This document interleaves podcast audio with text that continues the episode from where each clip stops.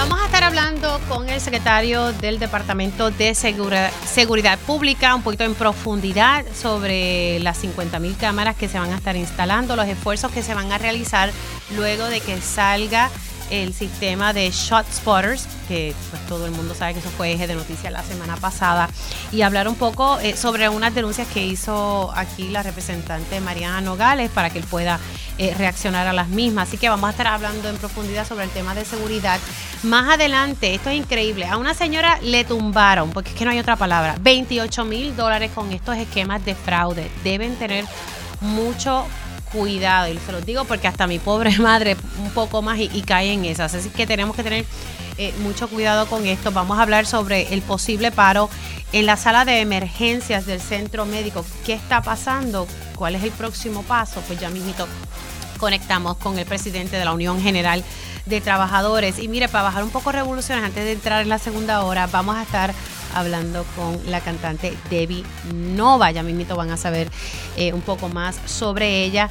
Y vamos a hablar eh, con con AARP sobre esta situación del fraude y nuestros adultos mayores que han sido dejados solos en los hospitales y en otras circunstancias. También hablamos con el representante Ángel Matos, quien dice que ya el contrato de HMS Ferries debería ser nulo. ¿Por qué lo dice? Pues ya mismito entramos con, con ese tema y más adelante tocamos temas también relacionados a las comunidades, específicamente uno en Bayamón. Así que comenzamos oficialmente la primera hora de Dígame la verdad. Con más de 20 años de experiencia en el periodismo, periodismo ha dedicado su carrera a la búsqueda de la verdad. La verdad, la verdad. De frente al grano, con carácter entrevistará a las figuras más importantes de la noticia. Radio Isla presenta a la periodista Mili, Mili Méndez en Dígame la verdad. Muy buenos días Puerto Rico, bienvenidos a otra edición de Dígame la verdad por Radio Isla 1320. Les saluda Mili Méndez, hoy lunes, lunes lluvioso, pero nos hace falta la lluvia. Así que gracias por conectar y buen inicio de semana para todos. Ahorita ustedes escucharon brevemente al secretario del Departamento de Seguridad Pública, Alexis Torres Ríos, pero aprovecho para tenerlo aquí en el estudio, hablar un poquito más en profundidad eh, sobre varios temas, no solamente el, de las cámaras que se van a estar instalando, sino de otras cosas que están surgiendo. Así que le doy los buenos días al secretario del DSP, Alexis Torres Ríos. Saludos, ¿cómo está usted? Todo bien, muy buenos días. Agradecido, mire, de la oportunidad aquí de poder entrar quizás un poquito más en detalle en lo que es este proyecto. Precisamente, esto ya se estaba cuajando antes de que eh, se diera paso a que el programa de Shot Spotters pues no, no se continuara con ese contrato.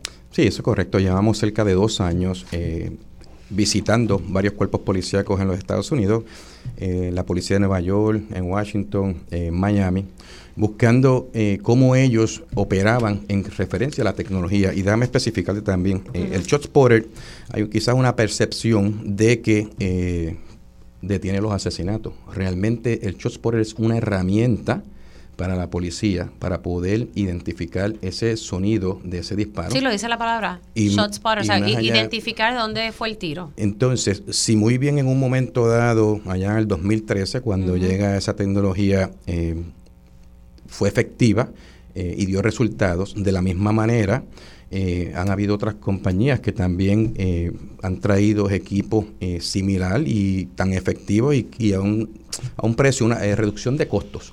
Y ahí entonces que llegamos a lo que es vivienda federal, que en un momento dado, casi por 10 años, estuvo financiando con un presupuesto federal para esas áreas. ¿Cuánto salió todo ese, ese presupuesto anual para poder sufragar shot spotters? ¿De cuánto era que nos daba el gobierno federal para eso?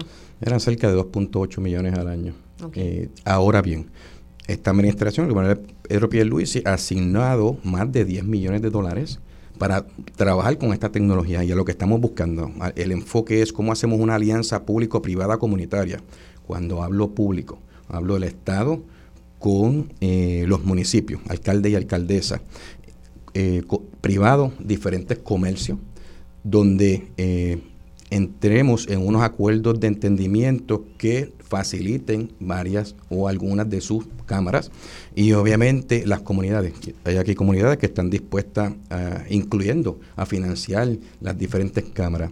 ¿Qué, qué estamos haciendo quizás diferente? Eh, no solo uniendo cuando hablamos de las cámaras corporativas, todo el mundo sabe que eso se graba y todo el mundo sabe que es un equipo actual del negocio de la Policía de Puerto Rico. Pero de la misma manera como nosotros lo integramos dentro de los GPS para proveerle apoyo a los policías. Y te puedo hablar de una situación en particular donde se entró en una persecución, el compañero en el túnel de visión llega a un área de Trujillo, Trujillo Alto y se, se pierde. Se, se, por ese momento no, no sabe dónde está ubicado y nosotros logramos enviarle apoyo. Nosotros estamos estableciendo también acuerdos, eh, por decir, eh, con el municipio de San Juan. El alcalde eh, tiene una serie de, de tecnologías que la estamos integrando de la misma manera Bayamón buscando que los municipios participen de esta misma alianza donde se va, va a haber un espacio en esos centros regionales que va a consolidar eh, la tecnología disponible, disponible dentro de sus municipios en esa área y poder eh, trabajar con los municipios de esa misma manera. Cuando vemos eh, que en el periódico El Vocero, como parte de su portada, dice 50 mil cámaras, como usted le adelantaba Julio esta mañana, o sea, no son que ya esas 50 mil cámaras están instaladas. ¿Cuántas son las que sí están instaladas? Tenemos aproximadamente en el plan inicial, plan piloto, que es San Juan Bayamón, y cuando hablo de Bayamón estoy hablando de 10 municipios que componen el área, la región de Bayamón dentro de este plan piloto tenemos cerca de 5.000 cámaras que ya están activas. Obviamente la proyección de nosotros por las diferentes fases que vamos a ir estableciéndonos en cada una de las regiones es eh, lograr la unificación de sobre 50.000 cámaras a nivel de Puerto Rico. Claro, pero activas son 5.000 cámaras activas como parte del plan piloto. Me dijo que incluye la región de Bayamón y dónde más. Y San Juan. San Juan, ok que se incluye entonces en varios municipios. Correcto. Esas están ya funcionando. Están funcionando. Ok, me dijo entonces que ah, la meta es llegar a 50 mil cámaras instaladas. Correcto. Bueno, como estamos buscando, aquí tenemos dos fondos. Tenemos el Fondo Federal, donde ya hemos adquirido las primeras 150 cámaras corporales del negocio de la Policía de Puerto Rico, fueron adquiridas por eso. Hemos adquirido cerca de 475 que han sido distribuidas en varios municipios. El gobierno estatal, como parte de la asignación del gobernador, eh, adquirimos mil adicionales cámaras corporales. Vienen 3.000 en caminos. Entonces, ¿qué estamos haciendo? ¿Las corporales o las cámaras? estamos hablando de las corporales. Ok, sí, te puedo hablar, puedo hablar, el municipio de San Juan, eh, yo entiendo que tenía cerca de 800 o quizás 1.000 cámaras dentro del municipio. Aquí hay una parte eh, bien clara que nosotros no podemos eh, hacer parte de esta tecnología, cámaras que hayan sido hechas en China. Eso es una, una ley federal que estamos siguiendo. Bayamón. Bayamón tiene también otro, eh, no, recuerdo exactamente la cantidad, sé que tiene las LPRs. Las LPR fijas. Fijas significa que yo tengo en diferentes áreas unas LPR que me levantan las tablillas. Los resultados al día de hoy ya nos... El License Plate Reader. nosotros también eh, retomamos en un momento dado en el 2013 eh, había unas LPR, nosotros adquirimos 20 adicionales, hay 30 actualmente en las calles de Puerto Rico haciendo trabajos de reconocimiento. Eh, eh, están a través de las regiones, están a través de las regiones. Pero en áreas eh, que transitables. Son transitables. nosotros estamos aquí Altamente 309 por la autopista. Yo te puedo decir, nosotros hemos recuperado más de 50 vehículos hurtados con esta tecnología. ¿Qué nosotros hacemos? y te puedo dar un ejemplo. Tuvo una vigilancia, una preventiva, una unidad en un, en un centro comercial de Arecibo. Identificamos un vehículo hurtado parqueado y esperamos que se montara el, ciudadano. Las cámaras que yo tengo ahora mismo, eh, hay varias avenidas de Puerto Rico que ya están siendo vigiladas electrónicamente. Nosotros, eh, lo que, bueno, hay de esas avenidas, van a ver o van a, vamos a dar conocimiento de muchas de esas cámaras. Hay otras que no la voy a dar conocimiento. Eh, es parte de la estrategia. Pero lo que me está diciendo, por ejemplo, con, con el License Plate Reader, que es el LPR, e ya tienen 30 instalados y, 30 que han 33 unidades. ¿Ah? 33 unidades. 33 unidades. Tan reciente como quizás hace dos semanas, tres semanas que hubo una incidencia, eh, una alta incidencia de kayaking en el área central de Puerto Rico. Enviamos esas unidades. Hubo un caso en particular donde se identifica un vehículo hurtado. Terminamos una persecución hasta Río Grande y allá se detuvo. Aquí eh, ese, ese, ese equipo eh, es parte de las estrategias que estamos implementando. O sea que ustedes han podido resolver eh, los carjackings, algunos de ellos gracias a, este sistema. Definitivamente. De hecho, yo me he dado la tarea de traerle a los directores de agencia federal para que vean el centro de mando que se está estableciendo y esperamos inaugurarlo prontamente. donde estamos integrando todas estas cámaras y añadiendo la alianza mía con los alcaldes, me he reunido con varios de ellos, donde le, he solicitado que nos integremos, pero más allá de eso, con los fondos federales buscar cómo ayudarlos económicamente de presupuesto, eh, tan así como los Tower Lights. No sé si has visto unos Tower Lights que nosotros adquirimos para diferentes regiones. Eh, eh por modo propio, ellos han adquirido esos Tower Lights. Ese arriba, eso tiene cuatro cámaras. Eso es parte de lo que se va a estar integrando. Nosotros también estamos eh, buscando un acuerdo de entendimiento, por decir, con, con Walgreens mismo, de cómo nosotros, al yo tener una vigilancia 24/7, monitoreo de estas cámaras. O sea, que ustedes están apostando a la tecnología. Definitivamente nosotros vamos a transformar a, la, a lo que es la seguridad pública de Puerto Rico unificando la tecnología. O sea, que este detalle de las 50 mil cámaras es, un, es una cuestión de todos estos esfuerzos que usted está realizando, es lo que estoy entendiendo. Correcto. no es que, para que la gente sepa, no es que se van a instalar entonces 50 mil cámaras. No, porque mira, lo más eh, bonito Porque es lo que por lo menos se da a entender. Lo más bonito de, de lo que estamos haciendo, ¿verdad? Y estamos hablando de presupuesto, siendo eh, administrativamente eh, eh, correcto. Como yo tengo, y quizás, ¿verdad? estuve oyendo un medio esta mañana que quizás esa parte no la entendió.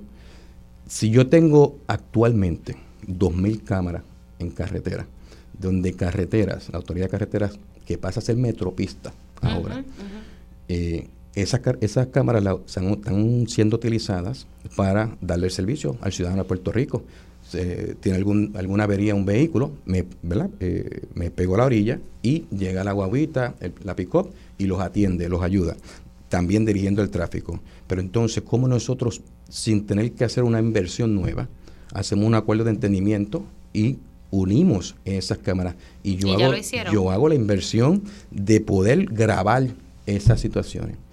Yo te puedo decir, eh, nosotros estamos ahora mismo, eh, lo que es el, el reconocimiento facial. Eh, tenemos varias áreas en Puerto Rico que estamos trabajando con eso. Eh, tan es así que eh, lo que estamos buscando es los fugitivos, las personas desaparecidas, personas víctimas de trata que ¿Cómo funciona eso del reconocimiento facial? Eso todavía no, no lo tenemos aquí. Eso está en Puerto Rico. Eso es parte de esta tecnología. O sea que ya está implementada. Estamos haciendo pruebas de campo. ¿En qué están haciendo pruebas de campo? o sea que todavía... En varias áreas, varias áreas de alto, ¿verdad? De interés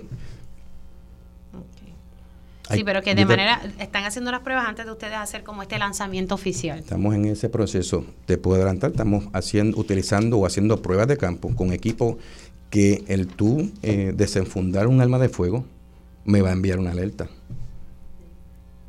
Y al final del día te va, te va a identificar el, arma de fuego cuando sale. o sea, alguien está sacando un arma de fuego. Si lo tienes en la cintura y lo saca, me va a identificar, me va a enviar una alerta al centro. Entonces, lo que estamos buscando es cómo atemperarnos y probablemente eh, se puede mencionar, sí, aquí había la cámara corporal que se trajo bajo esta, administración, porque eso no fue administraciones previas. Eh, te puedo adelantar eh, las diferentes cámaras que había. Sí, pues, te puedo mencionar que sí, habían cámaras en diferentes áreas de Puerto Rico, pero cómo nosotros las unificamos para ser más efectivos, para ser más inteligentes. La misma manera, tengo, lo hemos mantenido en lo que es el recurso humano, los oficiales de la policía. Desde 11.900 cuando llegamos, tenemos cerca de 11.700. Si yo tengo una vigilancia electrónica a un área que yo estoy viendo que no estoy, no está sucediendo nada, yo puedo redirigir los recursos a donde están, o donde está identificado la alta incidencia criminal. Eso es lo que estamos buscando, unificando, buscando el presupuesto federal, buscando, utilizando el presupuesto estatal, identificando lo que tiene cada uno de los alcaldes y alcaldesas y cómo nosotros nos podemos unificar para continuar atemperándonos con la tecnología, que es a lo que nos debemos. Eh, señores, estoy dialogando con el secretario del Departamento de Seguridad Pública, Alexis Torres, que está aquí en el estudio, explicándonos eh, los esfuerzos que se están haciendo para pues, tener una vigilancia, pero en, distintas vías. Estamos hablando de, cámaras corporales para los policías. Esas cámaras que usted me dice que son 5.000 activas, que es parte de un plan piloto que está en la región de Bayamón y la región de San Juan, ¿son cámaras de estas fijas o, o se refiere a las corporales? Son fijas. Son las fijas. son, son las fijas para entonces tener estos detalles. Así que eh, eso ya está, eh, por lo menos ya eso está corriendo. Y entonces los license plate readers, eso también dijo que también está corriendo. Eso tengo fijos, eso tengo fijos, como tengo eh, unidades marcadas que están en la calle buscando también esos vehículos hurtados. Cuando usted me dice unidades marcadas, que esas son que se van moviendo. Sí, patrulla, patrulla de negociado. patrulla, ok. Ahora, esto me, llamó la atención lo del reconocimiento facial. En esas pruebas de campo, ¿qué, le ha reflejado? ¿Han sido bastante efectivas?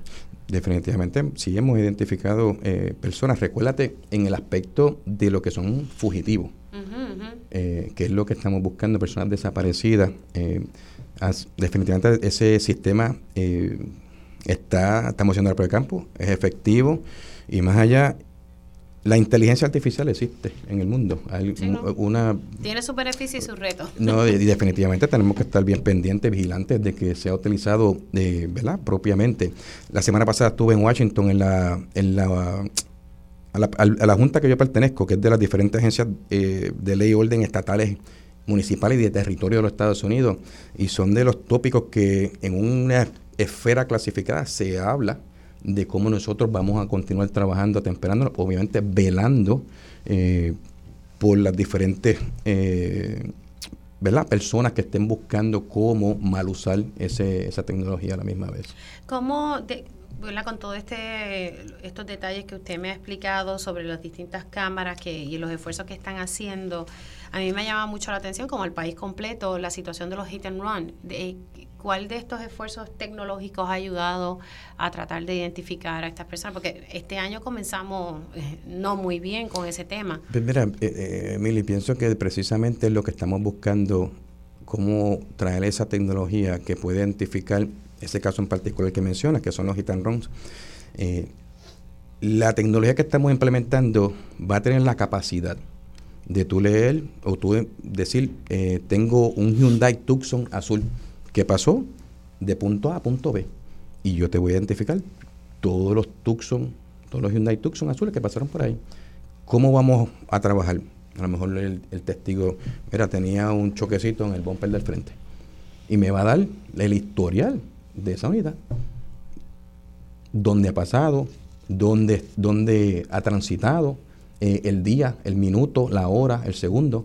Y va a facilitarle al negocio de la Policía de Puerto Rico el, esclarecimiento de esos incidentes. En otro tema, eh, eh, secretario, hubo denuncias, y sé que esto le corresponde a bomberos, pero usted es el jefe de la, de la sombrilla, las denuncias que han surgido de que entonces eh, bomberos no tienen todos los equipos, sabemos que han trabajado con la falta de personal, pero la cuestión de los equipos, las denuncias que se han realizado. Mira, sí, este, tengo conocimiento propio de, la representante Nogales que ha hecho un sinnúmero de reclamos, eh, incluyendo en una, en una vista que estuvo un día me preguntó que cuánto costaba una goma de, del camión bomba, eh, que hay veces que cuando uno mira eh, ¿verdad?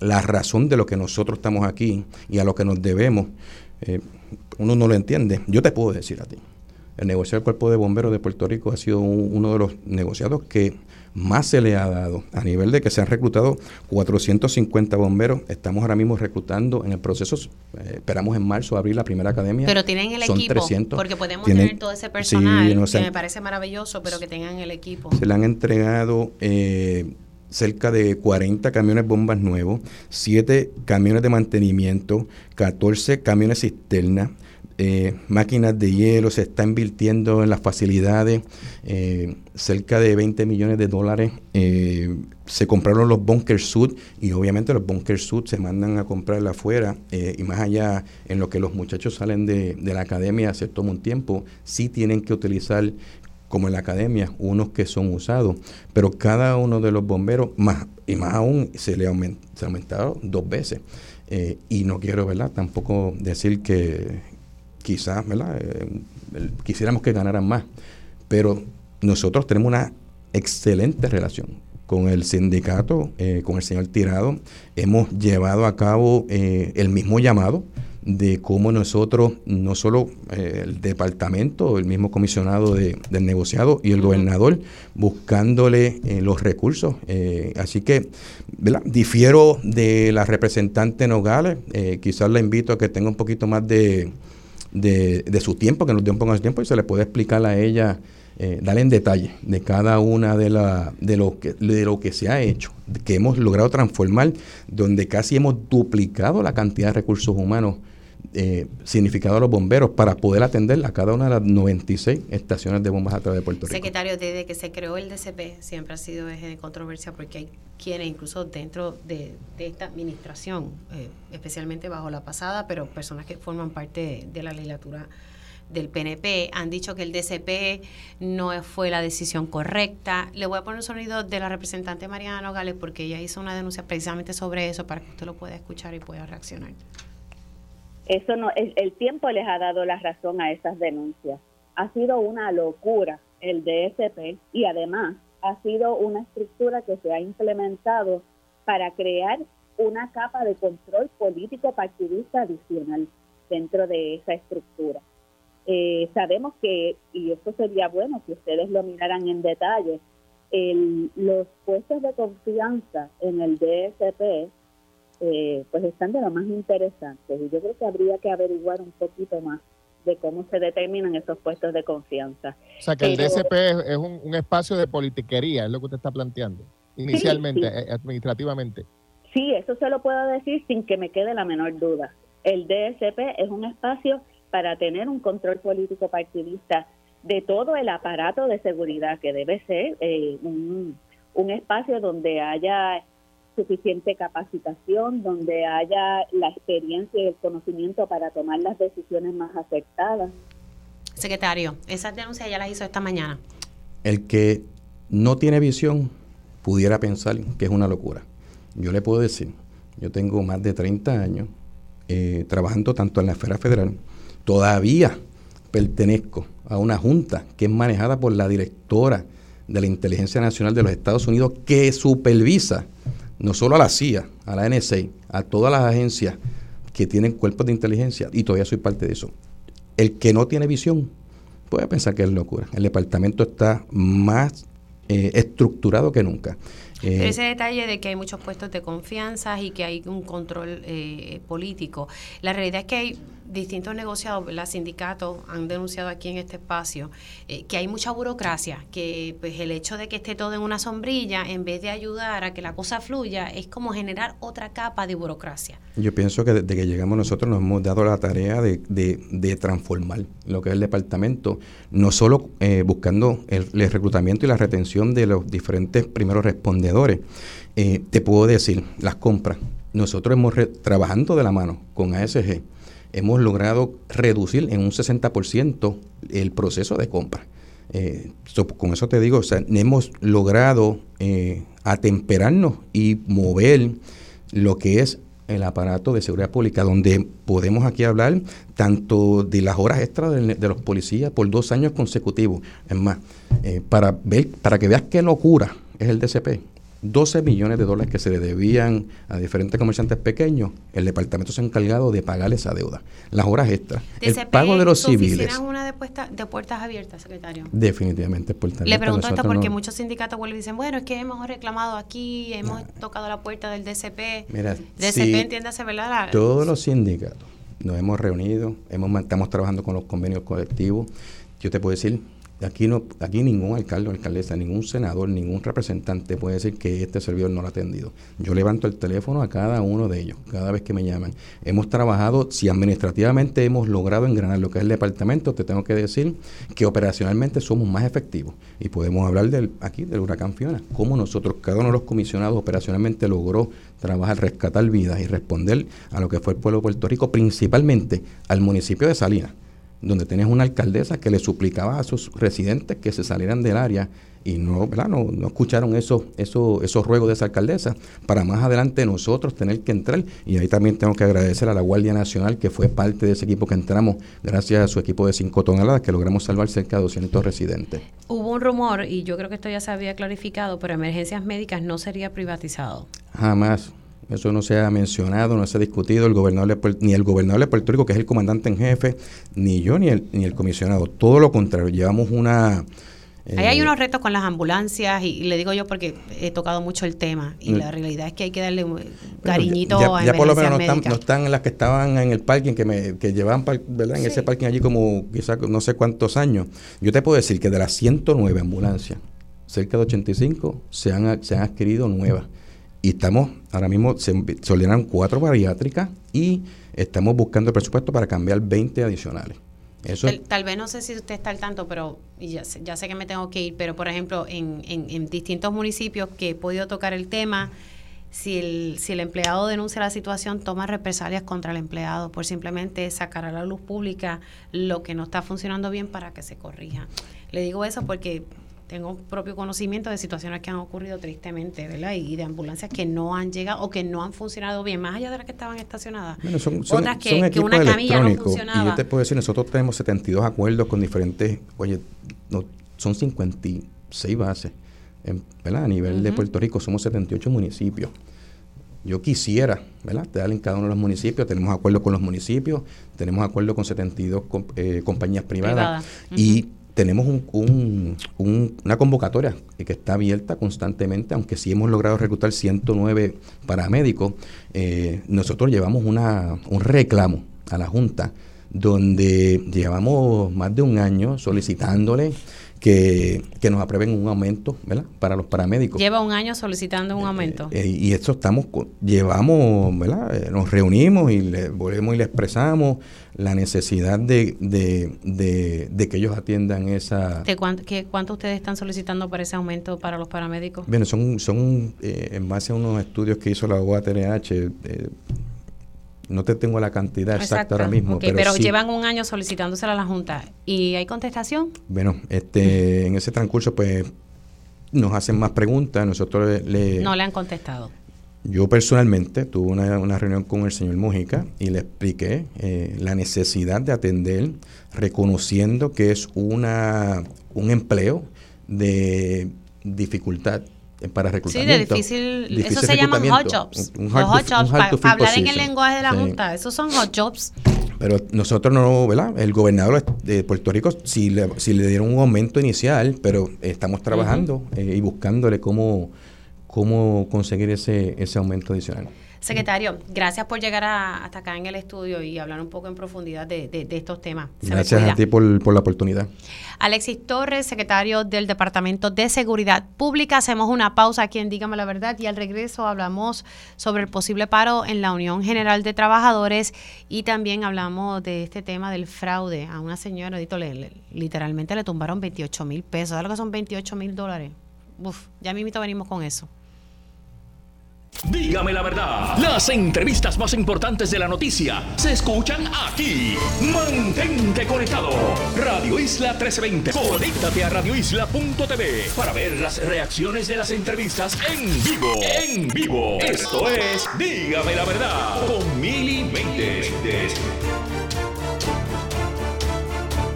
De regreso aquí en Dígame la verdad por Radio Isla 1320. Vamos a hablar ahora sobre el posible paro en la sala de emergencia de centro médico. Hubo reuniones. Eh, ¿qué, va a pasar? ¿Va a un paro? ¿No va a un paro? ¿Hubo un acuerdo? ¿Qué ocurrió? Pues tengo al, presidente de la Unión General de Trabajadores, Edwin Méndez, en línea. ¿Cómo está? buen día y buen día al público radio oyente. Bueno, ustedes se reunieron eh, y, finalmente, ¿qué, pasó? Eh, ¿Qué ocurrió? bueno, estuvimos reunidos el, en el Departamento del Trabajo eh, eh, para esperar la contestación de la Junta sobre el acuerdo que habíamos llegado. Eh, pues en ese momento pues nos trajeron una propuesta. nosotros pues, en ese momento no tomamos decisión sobre esa propuesta. la, la, la vamos a analizar, que es lo que estamos haciendo en estos días, para ver si es conveniente o no es conveniente para la matrícula. No hemos comentado nada sobre esa propuesta porque no es concreto, no es algo concreto, hasta que no la evaluemos bien, veamos eh, los pros y los contras de la propuesta, pues eh, no, no, no vamos a estar comentando sobre ella. Eh, ¿Para cuándo más o menos ustedes se van a sentar como, como sindicato para analizar cada detalle de la misma o están o ya comenzaron a hacer ese, ese proceso? El viernes reunimos al comité de, delegados, que es el mismo comité negociador, eh, para hablar sobre lo que nos presentaron allí. Estamos en espera de que ellos nos enviaran eh, unas tablas para discutirlo con ellos pronto lo, vamos a discutir entre días, entre hoy y mañana y el miércoles vamos a estar trabajando con eso. Eh, tan pronto nosotros tengamos una decisión sobre ella, pues nos vamos a informar eh, a la matrícula y, entonces y al pueblo para que sepa, pero en el momento no hemos descartado pues, este, el voto de huelga, eso siempre ha estado ahí, este, pero responsablemente tenemos que analizar esa propuesta eh, para ver si es conveniente para los empleados. Así que esta semana va a ser crucial. Eh, eso es así. Vamos, vamos a ver a qué llegamos. Eh, vamos, esperemos que podamos hacer ese análisis eh, bastante rápido, pero que sea bien, bien realizado. Para que no para no tener este, ninguna duda sobre él y, y poder entonces tomar una decisión. Claro, ustedes emitieron un voto de huelga y habíamos hablado de eso en el pasado, pero lo que si en efecto no estuviesen, y no estoy diciendo que adelantando nada, es que si en efecto ustedes no estuviesen eh, de acuerdo, ¿sería una huelga o un paro? Es un paro. Okay. Un paro. Eh, siempre, pues, en la prensa hemos dicho el poder paro. Eh, eso fue lo que se, se decidió en ese momento, pero hasta el momento, pues, este, para la ciudadanía, este, como indicamos eh, solamente hice una entrevista ese día para la noche que ahí este, que se mantengan tranquilos, que en el momento que vaya a ser, si, si se diera el caso, nosotros vamos a estar informando. Así que esta semana va a ser determinante y ustedes estarán comunicando eh, su determinación luego de analizar la propuesta que le trajo a CEM y la Junta, que es distinta a lo que se le había dicho anteriormente. Es correcto. Nosotros pues lo que pedimos es pues, que nos dé un espacio en lo que podemos eh, sentarnos tranquilos a analizarlo, eh, porque nos va a tomar tiempo y, y, queremos pues hacerlo bien eh, y para hallar una buena, una tener una buena comunicación sobre lo que hay. Perfecto. Pues estaremos entonces pendientes a, cuando termine ese análisis por parte del sindicato. Méndez, gracias por entrar unos minutitos. Gracias, Mili. Edwin Méndez, presidente de la Unión General de Trabajadores, quien solicita un espacio eh, para que el sindicato tenga oportunidad de analizar esta semana la propuesta que se les presentó el jueves en la noche que es distinta a lo que había lo que habían acordado con el Departamento del Trabajo. Así que la Junta vino con otra cosa eh, y ellos pues lo van a analizar para ver si están de acuerdo. No obstante, Méndez me deja claro que no han descartado eh, un paro. Eh, hay un voto de huelga, pero lo que ellos siempre han estado amenazando primero es realizar un paro en la sala de emergencia de centro médico. Así que estaremos muy, muy pendientes. Aquí hay dos cosas, y, Julio lo comentaba esta mañana, y es lo que yo siempre les he estado reiterando a ustedes. Denominador común, Junta de Control Fiscal que literalmente tiene eh, secuestrado este país, tristemente. Para poder mover el pie izquierdo hay que pedir permiso para mover el derecho y, se atrasa todo en, este país. Así que la, quienes en un momento dado se pensaba que la Junta iba a venir a arreglar las cosas, yo creo que lo que ha hecho es un dolor de cabeza. Siendo ya las 10 y 31 de la mañana, a una señora, tristemente, eh, le tumbaron 28 mil dólares. Tú sabes el esfuerzo de las personas para poder ahorrar esos chavitos. Vamos a escuchar lo que denunció a través de las redes sociales la nieta de esta señora. La nieta se llama Carolina Bonet y ella hizo, eh, le vamos a poner un extracto de la denuncia para entonces pasar con mi próxima invitada. Escuchemos.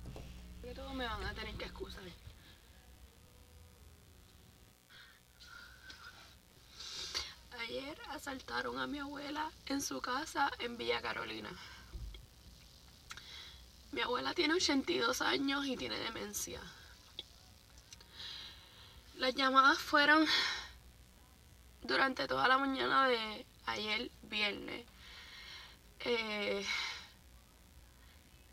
las llamadas eran de una hora, de 45 minutos, de media hora, múltiples llamadas. Y le estaban diciendo que eran del banco, que estaban haciendo unas transacciones en su cuenta y que para que no perdiera su dinero, ellos le sugerían que retirara todo su dinero. Eh, le dijeron exactamente qué decir en el banco. Eh, ella fue al banco y le preguntaron que por qué estaba retirando 28 mil dólares y ella dijo que era para la boda de su hija. Eh, cuando llegó a la casa, cuando llegó a la casa ya la estaban esperando frente a la casa. Uno de los tipos se quedó en el carro, el otro se bajó, se le metió a la casa mi tía, que también vive con ella, estaba en el cuarto, escuchó la gritadera, el forcejeo, salió. Eh, empezó a forcejear con el tipo, el tipo la tiró al piso. Mi tía también tiene 62 años. Eh, hubo que llevarla a, a emergencia, le fracturaron la muñeca. Pero yo creo que estoy aquí diciendo que esto pudo haber terminado en algo peor. El dinero es material y es lo de menos aquí.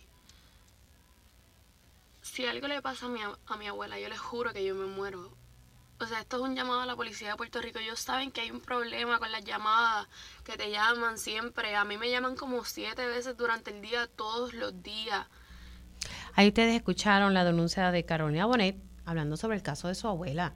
Eh, y a la verdad que estas llamadas son constantes. A mí me llegan todo el tiempo. Y hay un fraude que también, ese sí que, la verdad que coge a las personas de voz, es que como que dice, ay, que si su paquete de UPS, eh, que si no pueden llegar, ojo, eso por poco le pasa a mi mamá. Gracias a Dios que ella estaba conmigo en casa y yo, no toques el teléfono, porque todos los días, yo especialmente en televisión, toco esto todos los días. Y mami, yo no toques eso. Y empecé a ponerlo rapidito en, los bulk de ella. Em, tengo que hacer una pausa, pero le pido a, la presidenta de la Asociación de Bancos que por favor se quede en línea para poder hablar de este tema que me parece que es sumamente importante. Regresamos en breve. Y ya estamos de regreso aquí en Dígame la Verdad por Radio Isla 1320. Dejé sobre la mesa el tema eh, del fraude, especialmente hacia nuestros adultos mayores. Utilizamos el caso de la señora que literalmente le han robado 28 mil pesos. Carolina Bonet, su nieta, hizo la denuncia a través de las redes sociales, específicamente TikTok. Eh, gracias a Dios la señora está bien, no le ha pasado nada, pero ¿sabe lo que es que le han tumbado esa cantidad de dinero? Es, increíble. Y cada vez estos, estas personas que cometen eh, estos delitos se las ingenian. Tengo a Soime Álvarez, presidenta de la Asociación de Bancos de Puerto Rico, quien quienes han sido muy vocal sobre alertar eh, en torno a estos fraudes. Eh, Soime, saludos, ¿cómo estás?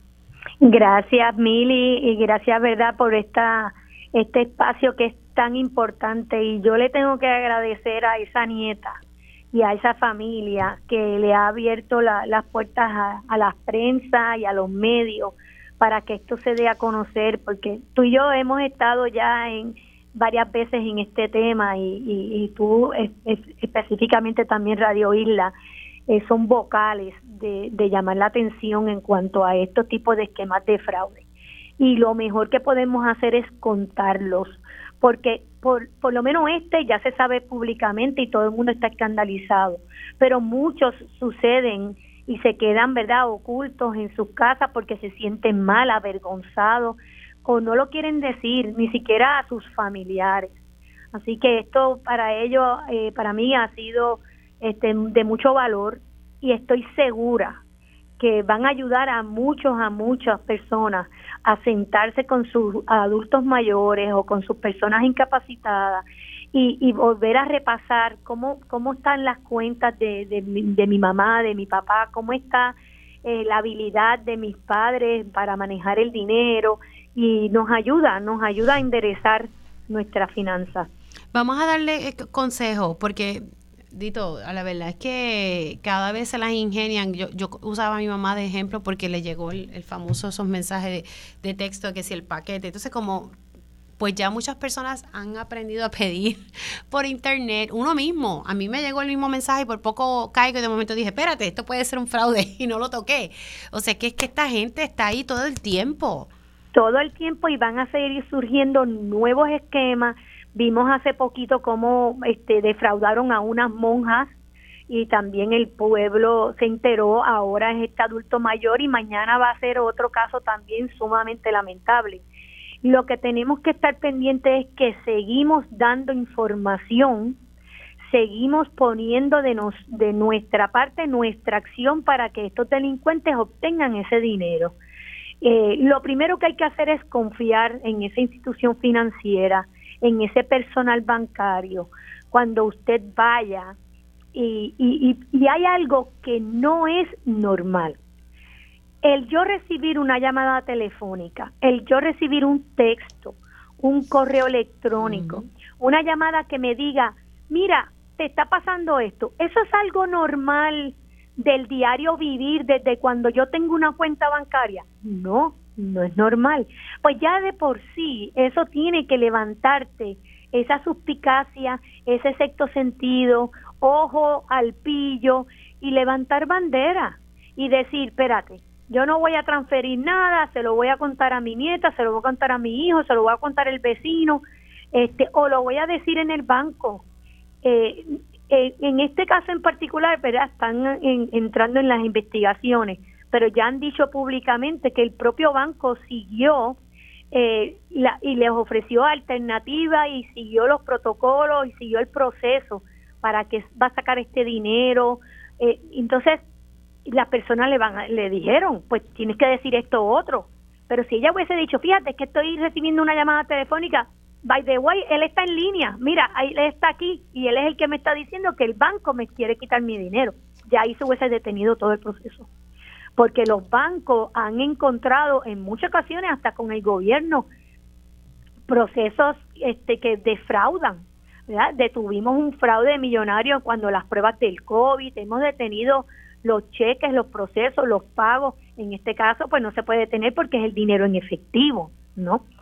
Así que definitivamente hay que confiar en esa institución financiera que, que resguarda su dinero para que le, le comunique, mira, me está pasando esto, recibí este mensaje, recibí este correo, recibí este texto, cuán fidedigno es, cuán fiel es, esto de verdad o es de mentira y, y que no tengan vergüenza, porque esto le sucede a un adulto mayor como le sucede a un universitario, universitario como le sucede hasta dueños de negocios, porque está en todas partes para todo el mundo.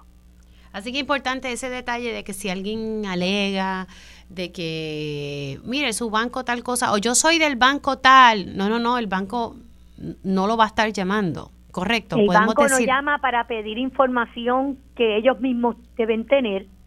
Eh, si usted necesita hacer algo, usted mismo provoque la llamada al banco. En la parte de atrás de sus tarjetas de crédito están los teléfonos, en sus estados de cuentas también están los teléfonos.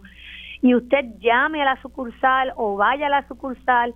Todavía Puerto Rico goza de muchas sucursales bancarias eh, es uno de los motivos por qué las instituciones bancarias permanecen con sucursales abiertas para hacer ese ofrecimiento, ¿verdad?, de cara a cara con sus clientes. Así que tenemos que hablar, tenemos que expresar, tenemos que estar pendientes de nuestros adultos mayores, si están capacitados, si no están capacitados para, para trabajar las cuentas solos ellos eh, y así pues poder orientarlos. Pero sigue siendo el número uno la persona cuando da información, da números secretos, da números de cuentas de banco, este, así que tenemos que ser un poquito más cuidadosos en cuanto a eso. Sí, no, hay que, hay que tener de verdad que mucho, mucho y cuidado. hablarlo, hablarlo, hablarlo. Eso que dijiste ahora de, de lo del correo, eso se hizo bien de moda en Navidades. ¿Quién en Navidades no estaba esperando un Pues, correo? si te digo yo soy Meque, por y entonces a mí. pedían dos dólares, o sea, dos dólares, 50 centavos, pero que lo pagaras con una tarjeta. Ahí metían el número entero de la tarjeta con todos los datos de la tarjeta porque pagabas dos dólares para que te arreglen la dirección. Pues ya, o sea, ya ahí tenemos, ¿verdad? Este, un liqueo de información susceptible que definitivamente pues recae en un fraude. En tarjeta electrónica pues rápido se pone el stop payment y se y, y puede ser una de, la, de las causas, ¿verdad?, para devolver el dinero. Pero un una situación como esta, ¿verdad?, de dinero efectivo ya es mucho más difícil. Soy Meg, gracias por haber entrado unos Gracias minutitos. a ustedes, Mili, y a Radio Isla. Un abrazo, son las Gracias. 10 y 46. La luna está tan lejos, casi tan lejos como tú y yo. Te quise pequeña, pero es tan grande como mi amor. Mañana vuelvo a casa tengo la fortuna de en tus besos poder darme un baño de luna. Desde este balcón, con vista al callejón. Se pierde el cielo tras la ciudad. y Ahí ustedes están escuchando tema Baño de Luna que fue muy exitoso para mi próxima invitada, Debbie Nova. Bienvenida, gracias por estar aquí. Gracias, gracias por tenerme aquí. Qué bueno, qué bueno tenerte. Te, te vi, te escuché con Cani en el Ah. concierto del viernes y, y de momento mi esposo y yo, ah, mira, qué bien. Tú sabes, no, nos gustó mucho. Muchas gracias. Así que enhorabuena. ¿Vas a, continuar con, con Cani durante toda esta gira o en algunos conciertos? Eh, no, realmente pues fue una invitación nada más a, a venir aquí a los conciertos, Qué chulo. eh, estos especiales del Choliseo, pero ahora mm, em, pues me dedicaré a, a promocionar lo mío. Así que eh, vienen conciertos en Costa Rica, en México. Los conciertos de Costa Rica son en mayo. En mayo, sí. Así que Sí, allí sí. En, en- en tu país. Ahora, háblame un poquito, porque Baño de Luna fue un, un éxito y muy, muy me, me gustó mucho el tema. Pero estás promoviendo Pasajera. Cuéntame un poquito de, de ese tema. de Sí, bueno, Pasajera es el segundo sencillo de, de este álbum que va a salir el 10 de mayo, que se llama Dar Vida. Es, un- es una canción em, que describe a la perfección el momento en el que estoy en mi vida. Em, tuve una bebé hace dos años. Ay, qué rico. Y, y sabes que entre las cosas que me pasaron fue como que tuve que deshacerme de, de, de muchas ideas muy rígidas que tenía de quién era yo y de cómo quería que fuera mi vida, porque eso es lo que hace la maternidad, como que las cosas se salen de tu control y, y pasajera habla de eso, como de ceder el control un poco a la vida, de, de ser la pasajera, no, no el capitán, sino ser la, pasajera y, y dejar las riendas al, al universo y disfrutar, disfrutar. No sé si te ha pasado, pero cuando uno se convierte en, en mamá, también, además de querer tener el control de todo, comienzan muchos miedos. No sé si te ha pasado. Totalmente, claro. O sea, creo que una de las cosas que se activan como, bueno, en mi caso fue como ese, ese, ese instinto de protección, ¿verdad? De, de sobrevivencia de nuestra especie, no sé, es una Sí. cosa muy biológica. Y por supuesto que hay un, un grado de miedo que antes no había, ¿verdad? ¿Cómo ha sido ese proceso de maternidad? Ha sido muy bello, muy hermoso, con todos sus retos, porque Sí. no vamos a decir que todo es color de rosa, es retador. Ha sido un proceso hermosísimo y te digo que estoy en un momento de, de mi vida que siento mucha paz, em, porque parece mentira que, que algo como convertirse en mamá más bien te da paz en tu carrera, pero así lo he sentido, como que me, ha dado un ancla y algo, una razón para volver a casa y eso se siente muy lindo, sí. Sí, y, y obviamente eres una artista y estás eh, promoviendo eh, tu nuevo disco, tienes conciertos, o sea, lograr ese balance entre ser mamá y seguir mi sueño. Sí, es, Como cantautora. hacemos malabares, pero aquí estamos. Sí, la verdad que es importante. Y sabes que yo, yo siento que ellas, cuando yo, bueno, tiene dos añitos, pero yo le cuento, mamá está cantando y le muestro videos, mamá en el escenario. Y eso para mí es lindo que ella vea que, a ver, puede hacer lo que ella quiera en su vida. Eh, yo vengo de un país centroamericano donde no, lo- las mujeres no solemos dedicarnos a la música. Entonces, es como un acto de, rebeldía un poco, decir, no, yo voy a ser cantautora, o sea, esto es lo que yo hago y ese es el ejemplo que yo le quiero dar a mi hija y eso me encanta. ¿Cómo ha sido ese proceso? Porque me dice que en tu país, eh, como que no es tan fácil, es lo que puedo interpretar. sí, es, es duro, es duro, es, es un país, sabes que, a ver, esto que le pasó a Cani, que tiene tres choliseos llenos, eso no pasa en mi país. los artistas locales la tienen muy dura allá, eh, porque no hay industria de la música como ustedes la tienen acá, que pues, o sea, los artistas más populares del mundo son de Puerto Rico. Eso no sucede allá, entonces, pues nada, es, eh, hay que pelearla un poquito más, pero ahí estamos, ahí estamos y, y, y también un poquito mi intención es, es esa como llevar la música de Costa Rica al mundo. Cani el viernes habló muy bonito en el concierto de ti. Bueno, pudieron interpretar, más allá de la interpretación que hiciste sola, pero interpretaron juntas eh, un tema de ella. Así que fue súper chévere y cómo ella utiliza su plataforma para exponer a otros con mucho talento. Cani es, es, increíblemente generosa y es una gran amiga y, y, pues ella sabe cuánto la quiero y cuánto le agradezco porque me ha tendido la mano Em, y es súper importante en este camino rodearse de, personas como, como Cani, sí. Vamos, voy a poner el, próximo tema. Es que hay un tema, y, esto es una cuestión de mi esposo Julio Rivera Sanil y esta servidora. Siempre escuchamos este tema y de momento no sabíamos que es tu tema y quien colabora contigo es Vicente García. Eh, no nos sobran los domingos. Vamos a escuchar un poquito de eso.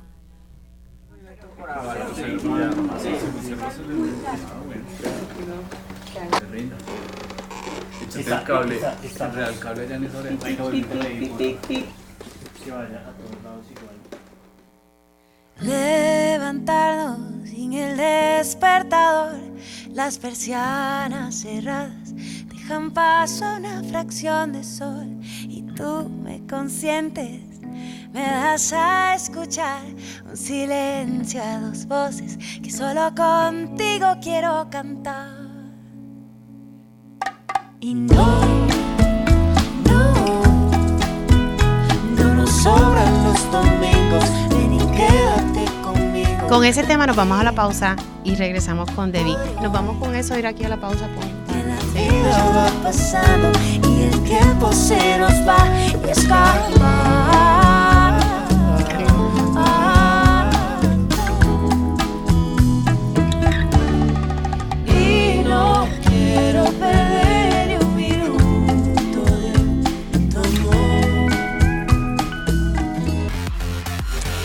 Debbie no va a continuar conmigo aquí en el estudio. Estamos aquí conversando de todo un poco. También retomamos los temas del día y vamos a hablar sobre este contrato de HMS Ferries.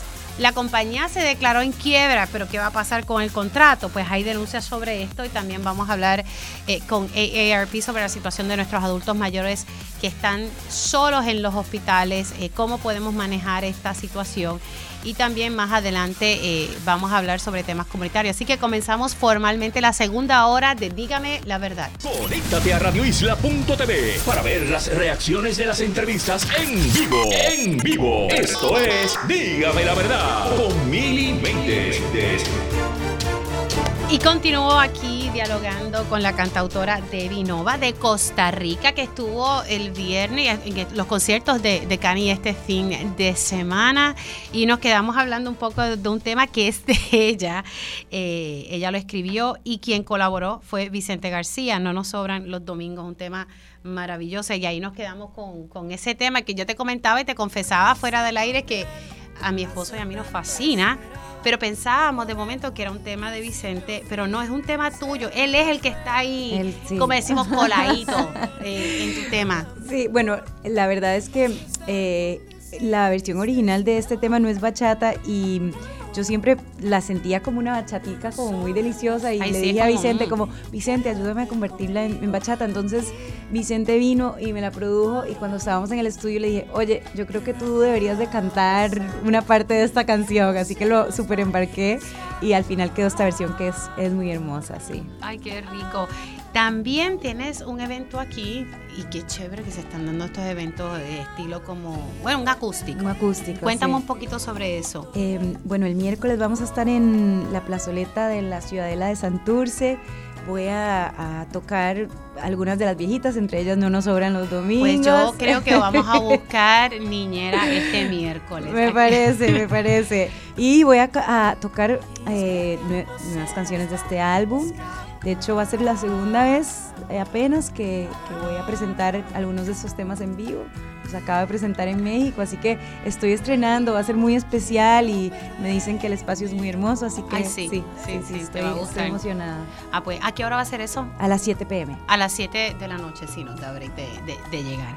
Cuéntame entonces, ¿tienes los conciertos en mayo? Eh, ¿Cómo ha sido esa acogida? Por ejemplo, me acabas de decir que estuviste en México. ¿Cómo ha sido la, la- la plataforma internacional? Em, pues ha sido muy lindo volver porque me tomé como tres años, bueno, entre COVID y mi maternidad, fueron como tres años desde la última vez que hice gira de medios, de promoción, entonces es un poco como volver a las canchas y ha sido muy lindo, ha sido muy lindo em, volver a presentar música. Este es un álbum eh, que, a ver, uno dice siempre, "Ay, es un álbum muy especial para mí, pero este es increíblemente especial para mí porque pensé en un momento que iba a dejar la música, eh, por lo que hablábamos de la maternidad, de encontrarme en este, en este nuevo momento de mi vida, pero logré terminarlo, eh, tiene canciones eh, pues muy personales y, y nada, va a salir el 10 de mayo. Qué bueno, te, felicito y qué bueno que no dejaste la música y que lo, y conseguiste ese balance. Y, y vas a continuar co- buscando ese balance durante esa. Sí, va, aquí vamos aprendiendo, esto es, esto es un proceso, ¿verdad? Y vas a ver que te va a enseñar muchas cosas. Ya lo está haciendo. Sí, sí. Qué lindo, qué lindo. Qué placer conocerte, Debbie. Igualmente. Mucho éxito y a ver si nos damos una vueltecita a mi esposo. Babysitter, babysitter. Babysitter. Mira, o si no me llevo a la nena, eso es temprano, Claro, eso es. Temprano. Sí. Así que vamos a ver, porque a ella le fascina la, la música. Así que te felicito Muchas y mucho éxito. Gracias por gracias por aquí. estar aquí. Gracias.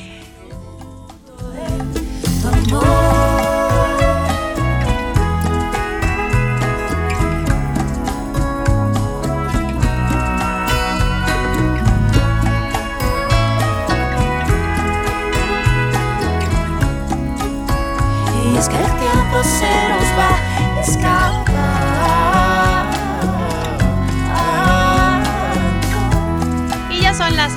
12 y 1 de la mañana. Ay, yo no sé cómo retomar los temas del día, luego de este, de este break, como decimos ahí, como ¿verdad? este descanso de, de, las noticias del día a día.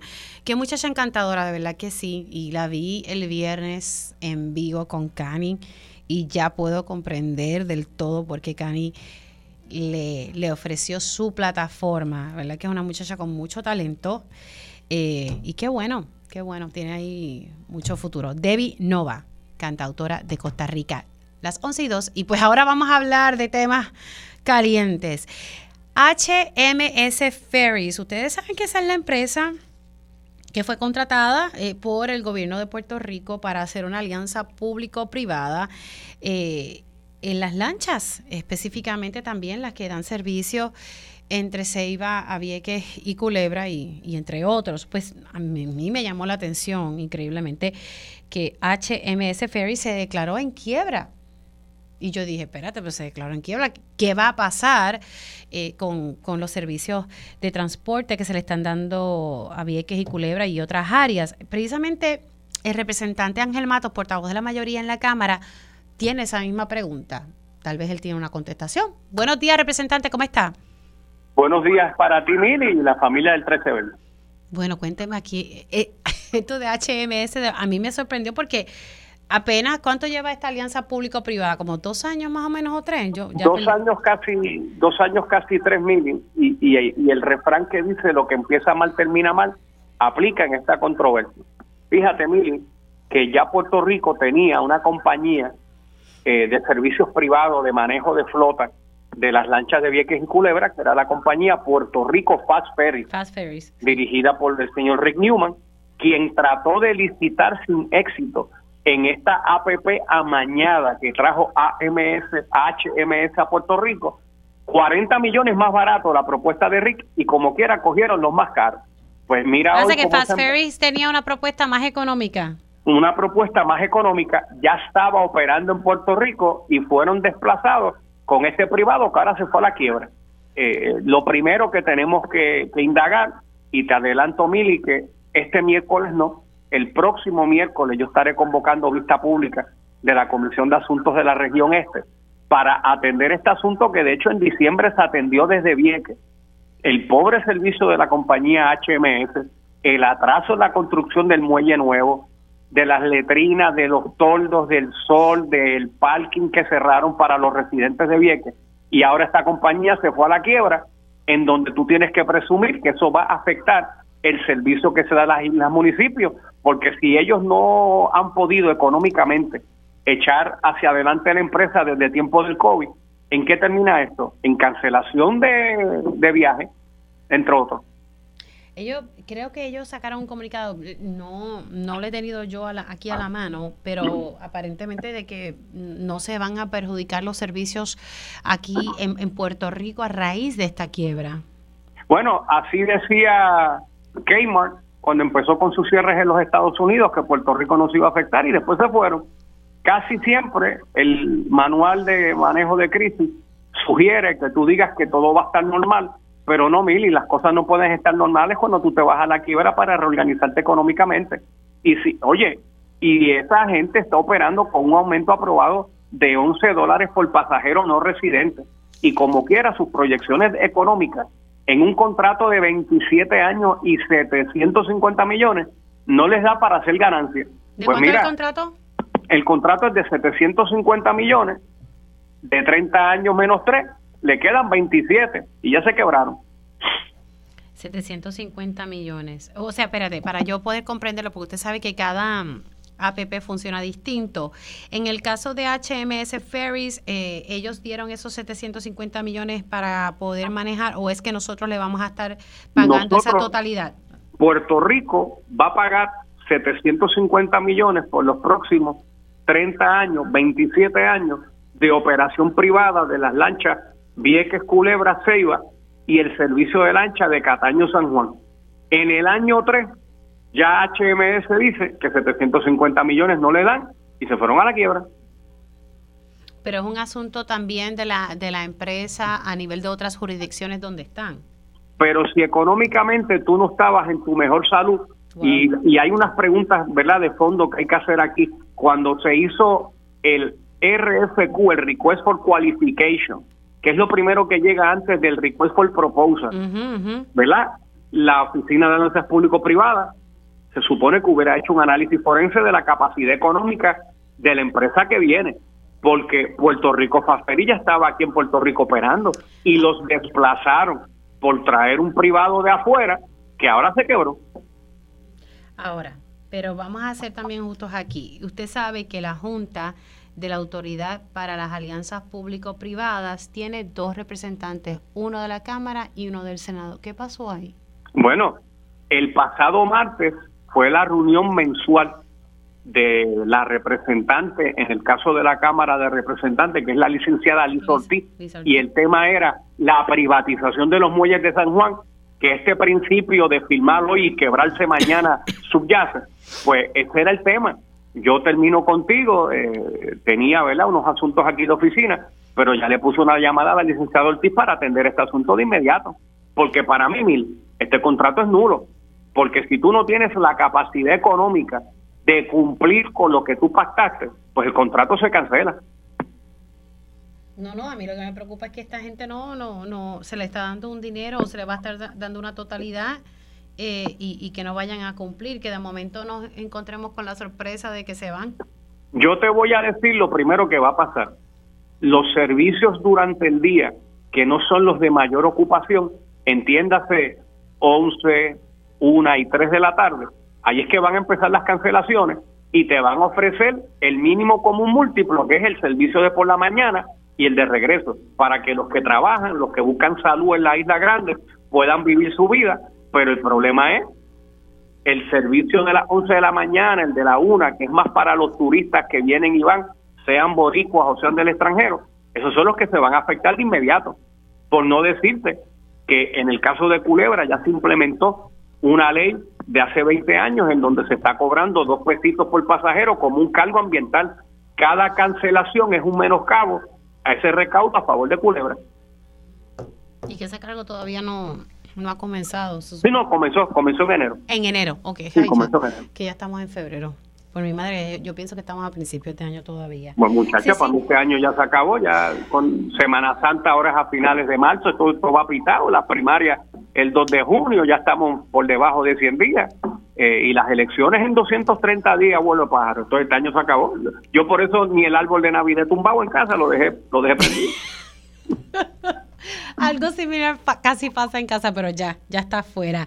Ahora, representante, usted me dice que va a convocar para el próximo miércoles una, una vista pública sobre este tema, para indagar un poco más. Correcto, Mili, correcto. Y aunque, ¿verdad? Eh, no es el tema que tú me ocupas, también yo estoy citando, eh, radicando, perdón, el martes 5 de marzo, yo estoy radicando una resolución para investigar la cancelación del contrato de Shotport, porque a mí no me hace sentido que una tecnología que lleva 10 años dando buen servicio para el país, produciendo arrestos e intervenciones, se haya cancelado y que este gobierno no tenga un millón de pesos al año para invertir en esta tecnología. Es que Hoy es más, viene el vocero Cuesta que más, vienen cuesta bueno, un- 2.8 millones al año. bueno, 4.7 por tres años fue lo que se firmó en el 2019. Vamos a dividirlo 1.5, 1.6.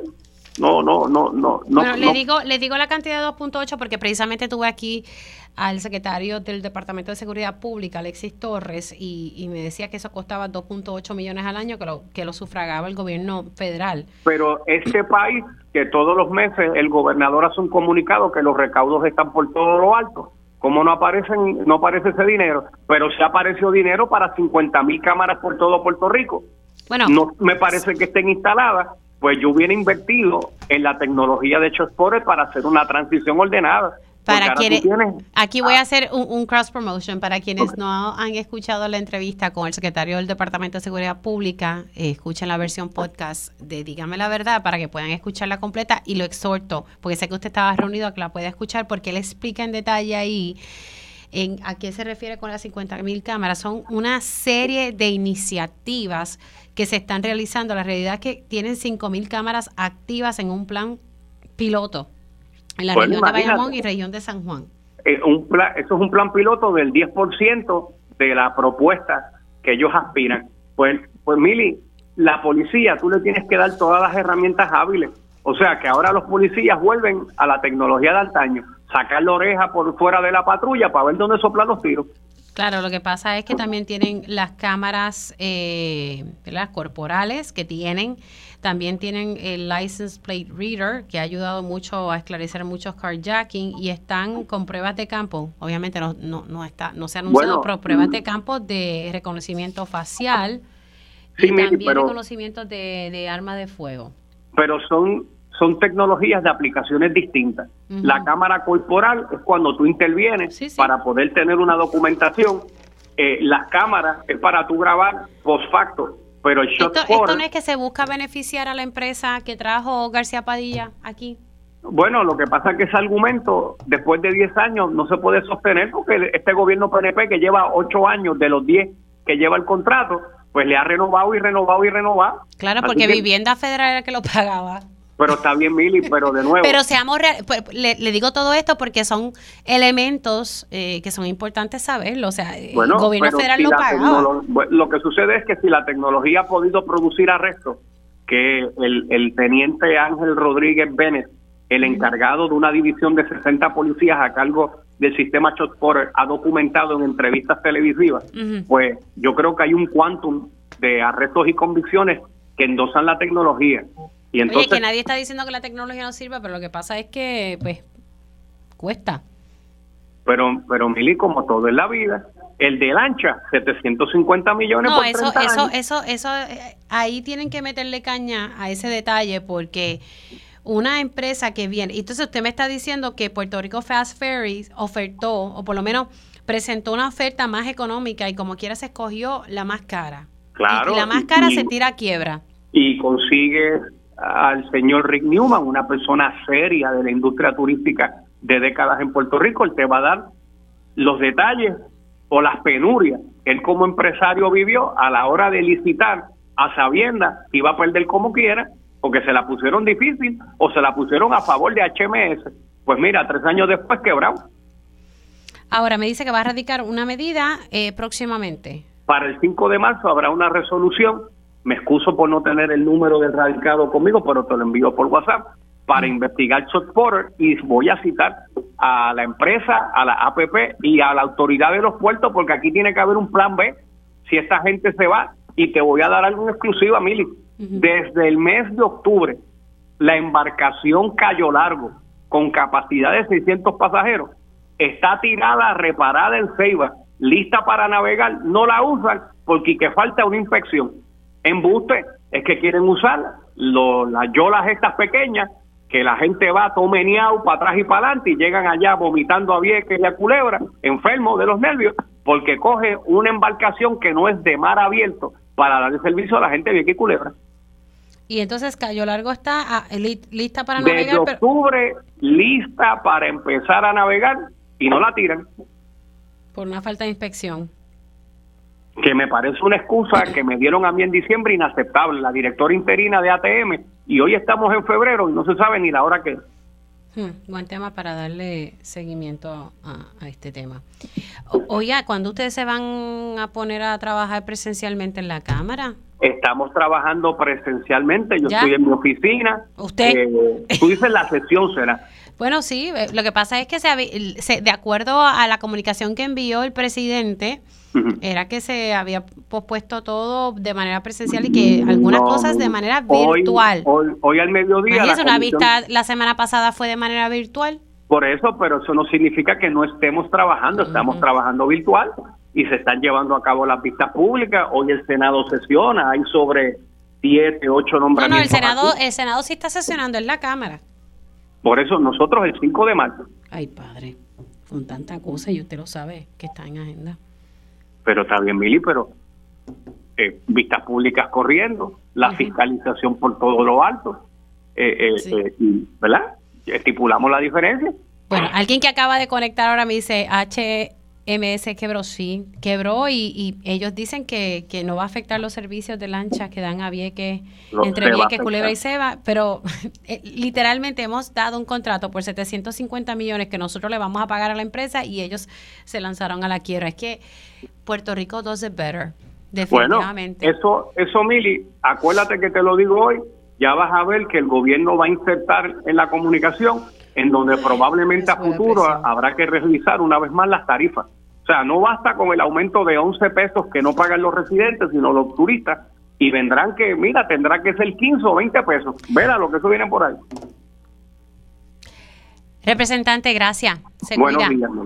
Buen día, representante Ángel Matos. Eh, hablando de varios temas, lo del Shot Spotter que va a someter una medida para investigar por qué se canceló el contrato.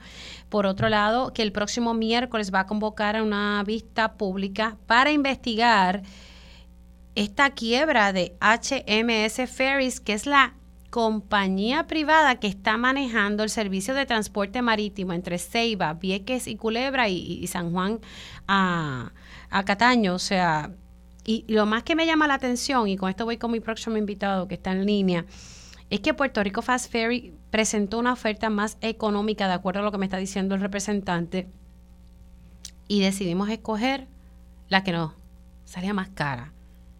Y la empresa se ha tirado a quiebra, y usted sabe que cuando una empresa se tira a quiebra es que tiene problemas eh, manejando sus finanzas y necesita ahí una ayudita. Ellos sostuvieron, y, y lo escuché esta mañana en Guapa, que es que no se van a afectar los servicios de transporte. El tiempo dirá. Son las 11.18 y le doy los buenos días a José Acarón, director de AARP. Buenos días, Acarón, ¿cómo estás? Un placer estar aquí contigo, Mili, y un muy buenos días a todos los radioescuchas. Bueno, ah, sigue, yo digo que es que esto va a ser tema ahora constantemente, nuestros adultos eh, mayores solitos en, en los hospitales. Eh, aquí Intermujeres hizo un informe buenísimo sobre la situación y los servicios que se le están dando a nuestros adultos mayores y las áreas que se pueden mejorar. Y me adelantaban aquí que el, problema de ama de llaves también iba a ser un asunto y, y precisamente el presidente de la Federación de Alcaldes lo, lo traía en una entrevista con el compañero Julio Rivera Saniel. A Carón, todo este revolú. ¿Qué te parece? Pues mira, eh, crónicas de una muerte anunciada. Eh, Tristemente.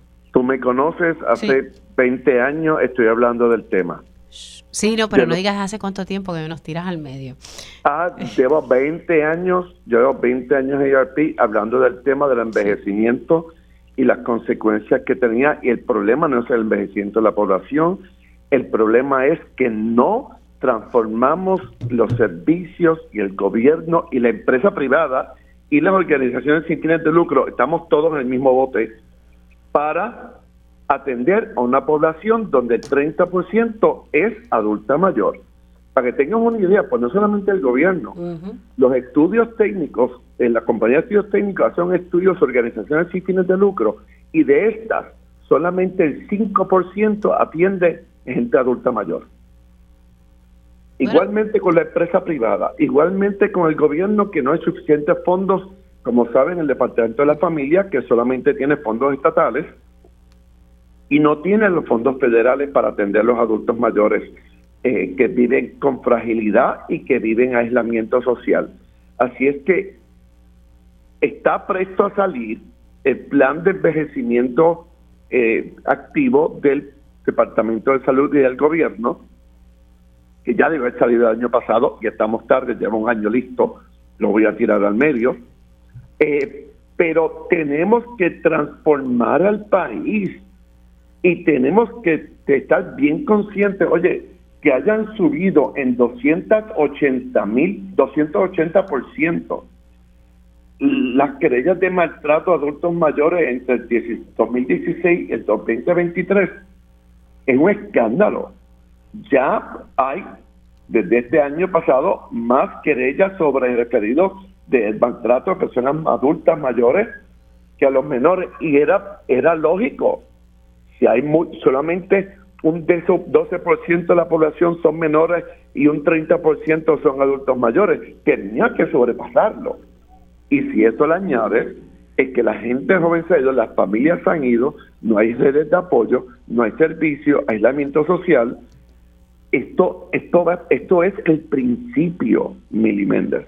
Sí. Este- estamos viendo el tip of the iceberg de lo que va a pasar si no lo atendemos. Y esto no es un problema solamente del gobierno, es, de, es comunitario, este, porque las organizaciones comunitarias tienen que, yo creo que eso están más conscientes de lo que están trabajando. Y la semana pasada tuvimos una reunión con 40 líderes comunitarios de Caguas hablando sobre esto.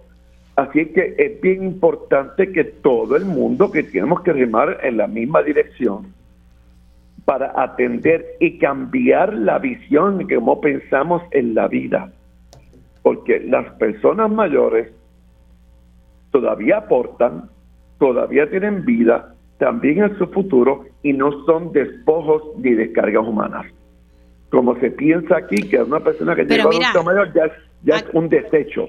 Ah, Carón, tú llevas discutiendo esto, como tú muy bien explicaste, hace 20 años. Y, y, y lo triste es, tú has visto un avance, rapidito, que me tengo que ir a la pausa. ¿Has visto un avance?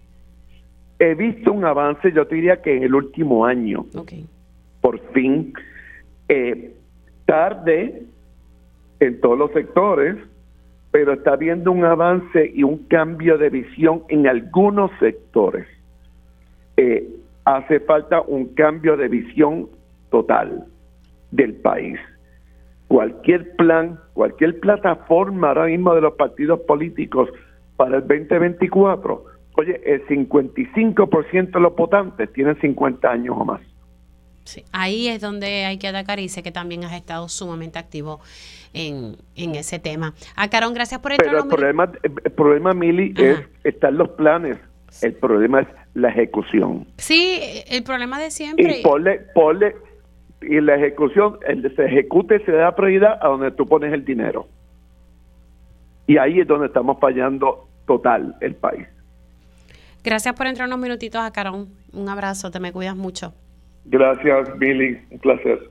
José Acarón, director ejecutivo de AARP, y él tiene razón, hace falta un cambio de visión en todas partes, hay que transformar los servicios y, y en efecto él viene denunciando esto hace mucho, mucho tiempo. Y, y siempre esperamos a que, a que surja la crisis para atender y apagar fuego. Hacemos una pausa y voy a continuar con este tema, pero quiero retomar el estudio de Intermujeres la, y unas profesoras de la Escuela de Derecho de la Interamericana. Me parece sumamente importante traerlo porque mira que había adelantado aquí eh, la catedrática eh, lo que estaba pasando y en efecto así mismo ha sido. Hacemos una pausa y regresamos en breve.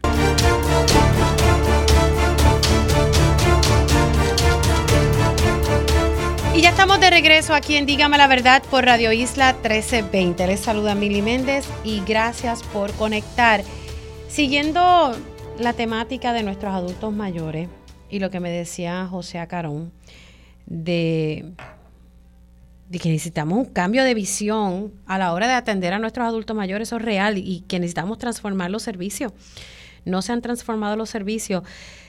Eh, un aumento en las querellas de maltrato hacia nuestros adultos mayores y a Carol me dice que en los 20 años que él lleva denunciando esta situación, en el último año es que ha visto como un poco, pues que la cosa comienza a moverse, pero pues no es suficiente, porque el problema aquí es la ejecución. Y me acordé de lo que dialogué eh, con Yanira Reyes, catedrática de la Facultad de Derecho de la Universidad Interamericana. Voy con ella ahora, quiero ponerles a ustedes el audio de lo que dijo la secretaria de la familia, que ha sido bien vocal con este tema y reconoció en Pegaus la cantidad de dinero que le hace falta para atender la situación de los adultos mayores y que reconoció que sola no lo va a poder hacer, o sea, la agencia no se puede encargar, tiene que hacer alianzas con organizaciones eh, para atender esta problemática social que tenemos en el país. Vamos a escucharla. Mira, eh, yo me siento bastante como de las otras áreas. Este, eh, en, términos de los adultos mayores, nosotros estamos pidiendo cerca de, de 40 millones adicionales específicamente para cuido y para para mm, el ama de llave. Así que para, eh, cuido y, ama de llave. Ajá, así que lo estaríamos estamos solicitando cerca de 135 millones específicamente para para eso versus los 90 que tenemos ahora. 135 millones, que sería el total. Eh, eh, eh, obviamente, en tiempos de la Junta de Control... y esto se va exclusivamente, que quiero ser bien clara también, esto se va exclusivamente ofreciendo servicios directos. Wow, eso es una cantidad. Y, y recuerdo un poco la, lo que levantó el periódico El Vocero la semana pasada, y nuevamente, como les dije, con, con mi próxima invitada, fue uno de los temas que ella me elaboró. Profesora, ¿cómo está? Buen día. Hola, buen día, Mini. Saludos a ti y a toda tu audiencia. Gracias por entrar. Quisiera recordar un poco lo que dialogamos hace unas semanitas atrás y qué, y, qué cosas, los titulares que han salido, las situaciones que, han surgido con, con, nuestros adultos mayores, cosas que usted me había esbozado aquí en, en el programa, especialmente esto de las amas de llave que iba a ser una problemática y en efecto lo, es. En efecto, y no me extrañaría que siguieran saliendo noticias con esto, porque es un problema que cada vez va a ser más apremiante en el país. Todos y todas sabemos que nuestra población es una población cada vez más envejecida y que el gobierno eh, ha privatizado la responsabilidad del cuidado recayendo en las familias, particularmente en las mujeres. Eh, hace unas semanas hablábamos sobre un estudio que hizo Intermujeres de Puerto Rico, que es un grupo de profesoras investigadoras de la Facultad de Derecho de la Universidad Interamericana, en la que evaluábamos las políticas públicas en Puerto Rico sobre los cuidados. Y una de las cosas que habíamos comentado es cómo las políticas de austeridad, las medidas de austeridad que ha impuesto la Junta de Supervisión Fiscal tienen un impacto directo en este asunto de los cuidados. Eh, te mencionaba como ejemplo el cierre de las escuelas y cómo esto tenía eh, como efecto directo menos eh, comida directamente para los niños y niñas o menos cuido después de, la, de las horas de clase y que esto tiene una repercusión en el trabajo para las mujeres. Y con respecto al cuidado de personas enfermas o de personas viejas, eh, el asunto de los recortes a los fondos en los municipios y recortes a los fondos a las agencias estatales eh, precisamente para cuido y para amas de llave. Las amas de llave es un programa que yo creo que la mayor parte de, de las personas que nos escuchan pueden recordar que en los municipios existían programas, casi todos los municipios, existían programas eh, de amas de llaves que no es otra cosa que personas que están adiestradas para ir a, dar compañía o dar atención y cuido a personas necesitadas en los municipios. Estos programas han recibido una, unos recortes increíbles a nivel de que en muchos de los municipios se han tenido que cerrar estos programas o en otros eh, reducirlos a un nivel casi ridículo. Eh, leían una nota del vocero que me parece que vi en el día de hoy que uno de los alcaldes estaba mencionando que con lo más que ha podido lograr es, es eh, atender unos 30, 30 ciudadanos eh, o tener eh, un número risible, ¿verdad? Y habla de las listas de espera de personas esperando estos servicios. Pues sinceramente, pues algo que habíamos mencionado en el estudio que de verdad es una pena que en este país no haya eh, esto como, no se tome esto como una prioridad, eh, un problema de salud eh, generalizado, un, un problema que no solo atañe a, la, a las familias directamente, sino a, a, la sociedad en general, porque es una responsabilidad que debe, debe, tener el gobierno eh, para asumir los cuidados de estas personas y que además su, pone a, las personas que están responsabilidades del cuidado en una situación de vulnerabilidad y pobreza. Sí, y, yo creo que es hora ya de ponerse las pilas. Me decía Carón que aquí hay que transformar los servicios y, tiene toda la razón. Lo estamos viendo. Hasta el presidente de la Federación de Alcaldes estaba diciendo aquí que necesitaba fondos para poder mantener estos servicios de ama y llave. Volvemos. Eh, ya sabemos lo que hay que hacer. ¿Cuándo lo vamos a hacer? Exactamente. Eh, eh, está claro, está estudiado, tenemos la evidencia, los propios alcaldes los están diciendo. Las listas de espera son la mejor prueba de que hay necesidad. Eh, la, la, el análisis demográfico del país lo está anunciando hace tiempo. La gente, la, nuestra población está cada vez más vieja y necesitamos establecer como prioridad y como servicio esencial el cuidado de las personas en situaciones de vulnerabilidad. De lo contrario, vamos a tener muchas situaciones que, que, podrían haber sido eh, prevenidas, situaciones muy lamentables de pérdidas, pero además esto tiene, como ya mencioné, un impacto directo en la vida de aquellas personas que tienen que asumir esa responsabilidad eh, porque están en las familias, porque están en las comunidades y de lo contrario, pues un impacto directo en la calidad de vida eh, y en la salud de esas personas que están abandonadas. Hay otra noticia que vi recientemente sobre el asunto de, de, la, de la soledad, ¿verdad? De cómo los viejos y viejas en muchas ocasiones están solos, eh, afrontando su situación y los ponen en vulnerabilidad no solamente de su salud, sino de también de, aquellas personas que quieren aprovecharse económicamente y pueden ser vulnerables a fraude, a acoso, a violencia. Realmente es una situación importante que el, gobierno le debe dar credibilidad. Gracias por entrar unos minutitos, me parecía pertinente porque sé que esto ha salido recientemente, pero hace unas semanas ustedes presentaron este estudio eh, sobre los cuidados y me parece, ¿dónde las personas pueden leer el mismo y tener acceso al mismo? En la página de Intermujeres, esto es inter-mujeres.org, está disponible el informe eh, para que cualquier persona que interese verlo pueda tener acceso. Perfecto, me parece que ustedes ahí recopilaron una, una información sumamente valiosa. Y pues recientemente lo estamos viendo en, titulares, pero ustedes lo advirtieron hace como tres semanas, yo creo, ¿verdad? Tres semanas. Sí, eso es así. Profesora, gracias. Un abrazo, se me cuida mucho. Muchas gracias y buen día. Igualmente para ti. Bueno, eh, hago una pausa, pero tengo, vamos a hablar sobre una situación, hay un piquete y, y, le voy a dar seguimiento a un tema que precisamente en el panel comunitario lo estaba tocando y es eh, un problema que tiene una comunidad con una asfaltera una asfaltera en Bayamón. ¿verdad? Porque hay diversos problemas. Hay una que también está en el, en el barrio Guaraguao, en Guaynabo, pero también hay una problemática con una asfaltera en Bayamón. Hacemos una pausa y regreso con ese tema y también eh, hablaremos con una escritora sobre un libro eh, muy, muy, muy bueno eh, para toda la familia. Así que regresamos con eso y más aquí en, en Dígame la Verdad.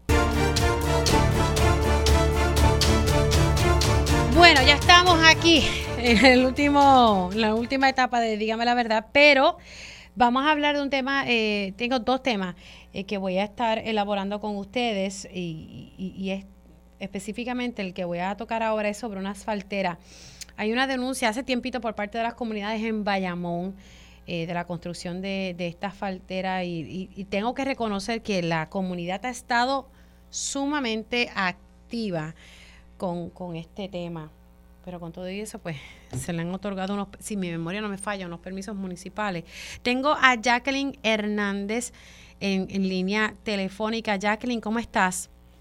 Saludos, Mili, gracias por la oportunidad y saludos a todas las personas que nos están sintonizando. ¿Tengo a Caraballo Ortiz o, eres tú solita hoy? No, eh, soy yo. Ok, Jacqueline, pues perfecto. Vamos a hablar de la Asamblea de Pueblo eh, que está exigiendo el cierre de esta asfaltera. Estamos hablando de DB Asphalt y, y, pues ustedes están pidiendo este cese. Creo que ustedes también tienen un evento mañana. Sí, eh, estamos denunciando eh, la obstaculización y complicidad por parte de las agencias de gobierno a favor de negocios de amigos del alma. La Oficina de Gerencia y Permisos aún no hace entrega de la copia del expediente administrativo del caso sobre la solicitud de permisos de Vivi Asphalt. Y también de paso denunciamos que hay otras eh, luchas en Bayamón eh, pertinentes. El municipio de Bayamón está eh, ha iniciado una ola violenta de desplazamientos que aterran a las comunidades y familias bayamonesas.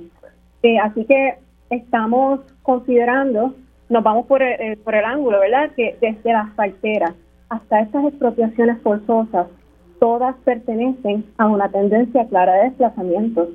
Y en este momento, pues tenemos, mañana sería el último día que OSPE tiene para hacer eh, entrega de la copia del expediente y por lo tanto, pues entonces escogimos el día de mañana eh, como excusa, porque las razones realmente nos sobran para manifestarnos y dar inicio ¿verdad? al primer piquete eh, de este año, mañana 27 de febrero a las 4 de la tarde en las inmediaciones de Viviasa, que realmente es parte de una reserva natural. Así que ustedes mañana a las 4 Sí, mañana a las 4, eh, allí en Viviasfal. Importante, entonces, eh, y, hasta ahora todo sigue eh, en pie en el sentido de que esta faltera sigue operando. Sí, de hecho, el viernes cuando nos habíamos comunicado, estaba yo recibiendo unas fotos y quejas de distintas personas en las comunidades, las personas que transitan la 5, la, la carretera número 5, que es la que se lleva en dirección al expreso hacia Cataño y se estaban quejando porque la asfaltera, usualmente cuando pasan a esa hora hay una fila de como 20 camiones y de por sí hay una nube de polvo allí y unos olores extraños, pero esta vez no habían camiones y la tumba estaba girando y el olor eh, era como, me dicen que les enfermaba, la gente que tenía cristales abajo los subía y salieron todos de allí del tapón eh, con mareos y náuseas. Eh, y esto es lo que nosotros decíamos desde el principio. Estamos, eh, estamos hablando de poner unas parteras en una zona de alta densidad poblacional y estas son las consecuencias. O sea, que no solamente afecta a las personas que vivimos cerca de las parteras, sino que afecta a las personas que frecuentan el área. Tenemos que también considerar que esa carretera es la una de las entradas más concurridas y principales de Bayamón. Sí, que a la verdad que eso tiene que ser bien incómodo. Eh, residir al lado de una faltera, eh, eh, los olores son fuertes, y, exacto, y ese movimiento. Así que mañana importante a ver si OCPE entrega esa, esa documentación, el expediente y, esta manifestación entonces que ustedes van a estar llevando a cabo a las 4 de la tarde. Sí, así es. Esperamos a todas las personas de las comunidades, sectores que se quieran, ¿verdad?, dar, dar cita mañana esto, esta lucha es no solamente del pueblo bayamonés, sino que de la clase trabajadora. En Bayamón viene mucha gente a tratarse en los hospitales que quedan cerca de las parteras, eh, vienen a trabajar dos y tres trabajos y pasan más tiempo en Bayamón y al lado de las parteras que en sus casas. Eh, así que pues estamos haciendo el llamado a todas las personas y denunciamos eh, complicidad desde el municipio, las agencias estatales que se supone que verdad velen eh, por nuestro por nuestro medio ambiente y nuestra salud. Jacqueline, gracias por conectar unos minutitos. Gracias por la oportunidad, Mili. Buen día.